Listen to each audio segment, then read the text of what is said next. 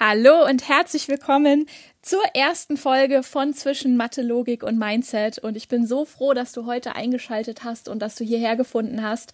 Denn das bedeutet eine Sache. Das bedeutet, dass du schon einen ganzen Schritt weiter bist als ganz, ganz, ganz, ganz viele andere Eltern da draußen.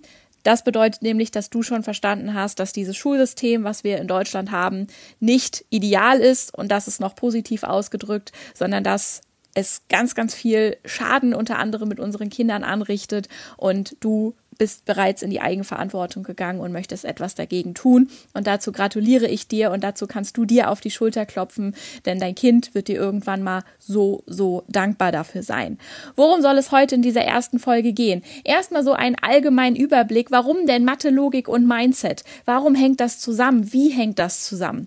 Warum habe ich diesen Namen gewählt? Und ja, da stecken einige Erkenntnisse drin, die mir unter anderem Kinder in den letzten Jahren beigebracht haben und ich da super dankbar für bin, dass sie mir diese Erkenntnisse geschenkt haben in der Zusammenarbeit, aber auch, dass sie in der Lage waren, das schon in Worte zu fassen. Das ist nämlich ganz, ganz großartig und keine Selbstverständlichkeit. Von daher auch, wenn du das hier hörst, und irgendwann mal bei mir warst, dann Dankeschön an dich, dass du mir da die Augen geöffnet hast und zu mir gekommen bist. Und ja, jetzt ganz viel Spaß mit dieser ersten Folge. Mathe, das wohl powervollste und gefährlichste Fach, wenn es ums Thema Mindset geht, um Glaubenssätze und um Selbstbewusstsein. Mathe, das Fach, was, wenn es gescheit vermittelt wird, deinem Kind so viel fürs Leben mitgibt und heute wie später den Alltag erleichtert. Mathe, das Fach, was am meisten polarisiert. Hi, ich bin Jana, die Matheflüsterin, und in diesem Podcast erfährst du, wie viel Power in Mathe und Logik steckt, wie du dein Kind vor den negativen Glaubenssätzen beschützen und ihm eine gefestigte Grundlage ermöglichen kannst. Gemeinsam machen wir dein Kind Mathe stark. Schön, dass du hier bist und jetzt ganz viel Spaß mit zwischen Mathe, Logik und Mindset.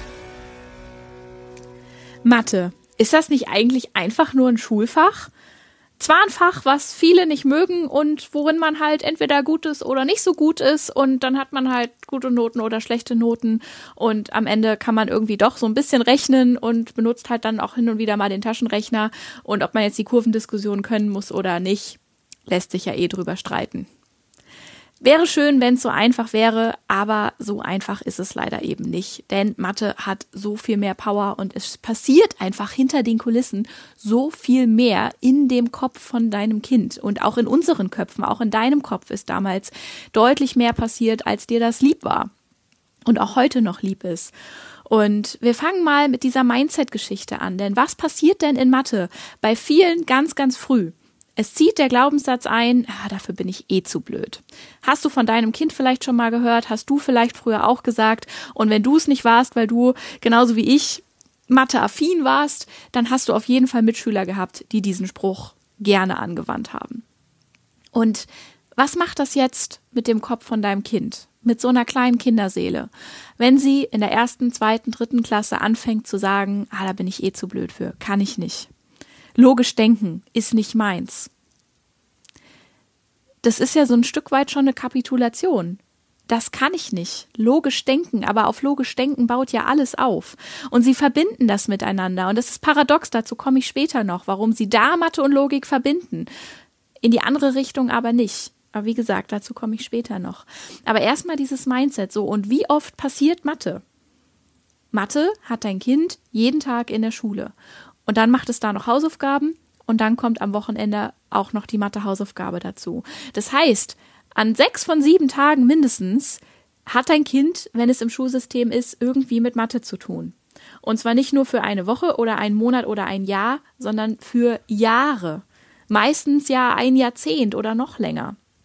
Das heißt, jeden Tag, jede Woche, jeden Monat, jedes Jahr wiederholt sich dieser Glaubenssatz wie ein Mantra und zieht immer weiter in den Kopf deines Kindes ein.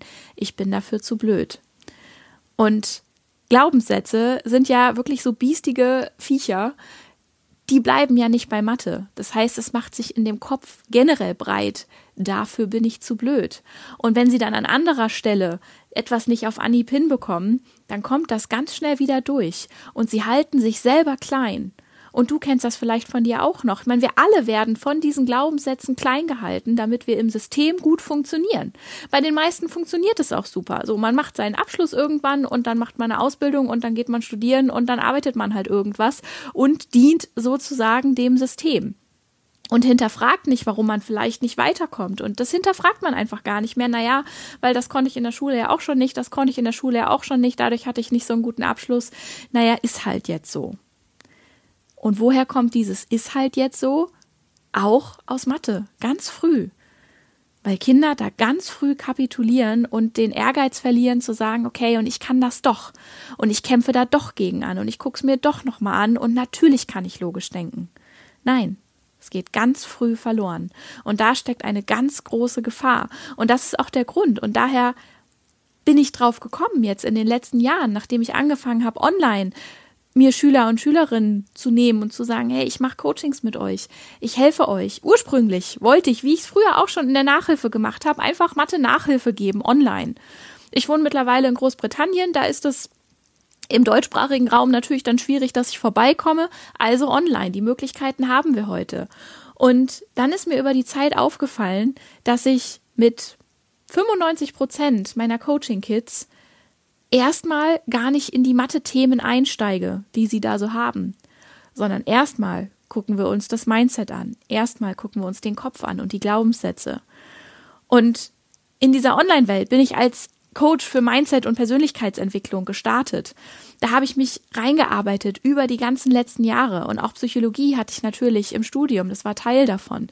Und dieses ganze Zusammenspiel hilft mir in diesen Mathe-Coachings enorm weiter und das war überhaupt nicht der Plan. Wenn, wenn du mich am Anfang gefragt hättest, ah, was machst du denn da jetzt online, hätte ich gesagt, ja, ich gebe jetzt online Mathe-Nachhilfe. Und nach einem halben Jahr ist mir aufgefallen, über 50 Prozent von dem, was ich da mache, ist Mindset-Arbeit mit den Kindern. Und meine Mathe-Kids online sind ja schon ein bisschen älter. Die sind, sind zwischen fünfte und zehnte Klasse, kann man grob sagen. Und da sehe ich aber, was das anrichtet. Da zeigen mir die Kinder, wenn sie Vertrauen aufgebaut haben und wenn sie sich da ein Stück weit öffnen und mir erzählen, wie sie sich fühlen, wenn sie Mathe machen, was sie, was in ihren Köpfen vorgeht, wo die Blockaden sind. Das erarbeiten wir zusammen, das kitzel ich aus ihnen raus. Aber in dem Moment, wo ich es rauskitzel, können wir auch damit arbeiten. Und ich bin ihnen super dankbar, dass sie da dieses Vertrauen zu mir gefasst haben. Weil das hat mich zu dieser sehr, sehr wichtigen Erkenntnis gebracht, die ich jetzt heute hier an dich weitergebe, weil du auch schon gemerkt hast, dass das mit deinem Kind Dinge macht, die du nicht gut heißt. Und zu Recht.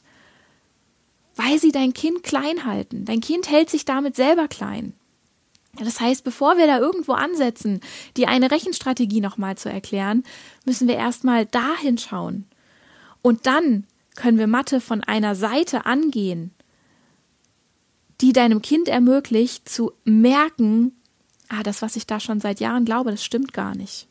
Und wenn dein Kind erst in der ersten oder zweiten Klasse ist, umso besser, weil dann ist der Glaubenssatz noch nicht so verfestigt, dann kann man da noch relativ schnell gegenwirken. Aber dafür braucht es einen anderen Ansatz als den, die die Schule fährt, wo es einen Lösungsweg für alle gibt und der bitte für alle logisch ist. Aber da steckt die Power, die Mathe hat. Und wenn man da nicht gegenarbeitet, und du hast es ja selber schon erkannt, die Schule, auf die ist da kein Verlass, dann ist es super gefährlich. Und deswegen ist das ein ganz, ganz großer Teil dieses Podcasts und wir werden uns hier gemeinsam Glaubenssätze anschauen, die aus Mathe hervorgehen, die du vielleicht selber bei dir entdeckst in dem Moment und für dich selber was mitnimmst, denn erst wenn du es bei dir beobachten kannst und bearbeiten kannst, gibst du es auch nicht mehr automatisch, automatisch an dein Kind weiter. Denn das ist das nächste, was passiert. Wir Erwachsenen mit unseren Glaubenssätzen, wir geben ganz viel unbewusst an die Kinder weiter. Und wenn du da sitzt, und das sehe ich bei TikTok ganz oft bei den Kommentaren, ja, ich kann das selber nicht mehr, ich würde da selber zum Taschenrechner greifen. Das vermittelst du an dein Kind. Und auch das lässt das Mindset in eine gewisse Richtung gehen, die du nicht gut heißt. Und da willst du für dein Kind auch nicht hin. Und es passiert ganz subtil und ganz unterschwellig. Auch da werden wir hingucken. Und jetzt kommen wir noch zur Logik. Das ist so ein Stück weit eine Einbahnstraße. Wenn Kinder sagen, ich kann kein Mathe, dann sind sie auch der Meinung, sie können nicht logisch denken. sie können alle logisch denken, da sind wir uns, glaube ich, einig. Und Kinder haben, gerade wenn sie noch klein sind, im Kindergarten und der, im Vorschulalter, eine wunderbar kindliche Logik. Und da steckt Logik drin. Es ist nicht immer unbedingt die Logik, die wir Erwachsenen haben. Und es ist mitunter echt für uns eine Challenge, sich da reinzudenken. Aber sie haben eine Logik. Und dann kommen sie in die Schule und Mathe geht los und Logik wird, ich kann es nicht anders ausdrücken, sukzessive abtrainiert. Die Kinder lernen nicht, dass sie ihre Logik in Mathe einsetzen können und sollen und dass es ihnen da weiterhilft. In Mathe lernen sie, ich kriege den einen Rechenweg vorgekaut und den muss ich bitte nachkauen und umsetzen. Und ja, viele Lehrer wollen das, aber das heißt nicht, dass du deinem Kind zu Hause noch den Schritt weiter beibringen kannst und ihm beibringen kannst, dass Logik sehr wohl für Mathe hilft und dass das der Kern von Mathe ist. Logik und Mathe gehen Hand in Hand, aber viele Kinder sehen das nicht. Und wenn man ihnen dann fernab von Mathe, wenn sie überhaupt nicht dran denken, irgendwo in einem anderen Kontext ein Rätsel aufgibt, dann lösen sie dir das aus dem Stegreif. Und wenn man ihnen dann sagt, das war Mathe, nee, das war Logik. Dann, aber du hast doch letztens gesagt, Logik kannst du nicht. Und dann gucken sie dich mit großen Augen an. Weil das sind bei ihnen im Kopf zwei verschiedene Dinge. Und wenn sie ohne den schulischen Kontext daran geführt werden, dann geht es auf einmal. Und wenn sie über den schulischen Kontext rangeführt werden, dann geht es auf einmal nicht mehr. Was passiert da? Denn das ist eine Sache, die ich dir sagen kann, das ist bei keinem Erstklässler schon so veranlagt, wenn er in die Schule kommt. Kein Erstklässler würde sagen, oder kein Kind, was in die Schule kommt, würde sagen, ich kann nicht logisch denken. Und im Kindergarten schaffen dir Kinder die tollsten Erklärungen für die schwersten Aufgaben. Auch dazu mache ich mal eigene Folgen.